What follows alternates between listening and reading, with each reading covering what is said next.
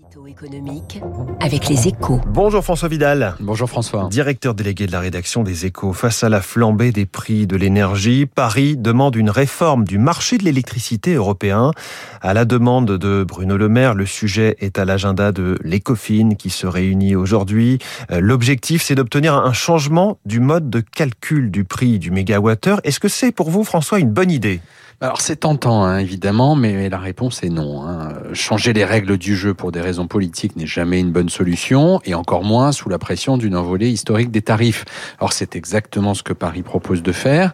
Pourtant, depuis une vingtaine d'années, hein, le mécanisme de formation des prix d'électricité a fait ses preuves en faisant des centrales à gaz le dernier maillon de la chaîne énergétique du continent, celui auquel on ne fait appel qu'en période de pointe. Il a même permis de maintenir des prix très bas, puisqu'il privilégie l'utilisation de sources d'énergie bon marché, comme l'éolien, le solaire, l'hydraulique ou le nucléaire en France.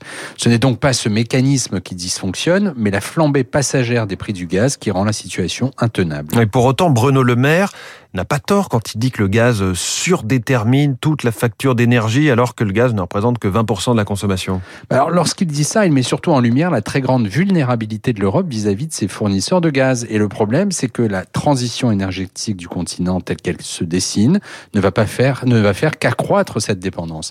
Dans la mesure où les énergies fossiles doivent sortir du mix et que le nucléaire est persona non un peu partout sur le continent, la seule solution pour pallier l'intermittence de l'éolien et du solaire, c'est de brûler toujours plus de gaz.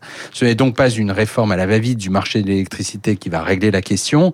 S'il y a un débat à lancer, c'est plutôt justement du côté du nucléaire qu'il faut regarder, car qu'on le veuille ou non, pour réduire la facture du gaz et assurer l'indépendance énergétique d'une Europe verte, il n'existe pas d'alternative. Euh, merci François Vidal et à la une de votre journal Les Échos ce matin, le spectaculaire rebond du commerce mondial. À demain François, on va continuer à parler hein, d'inflation. Dans un instant, l'invité de l'économie a écouté François François Vidal avec beaucoup d'intérêt. C'est Jean-Hervé Lorenzi, président du Cercle des économistes.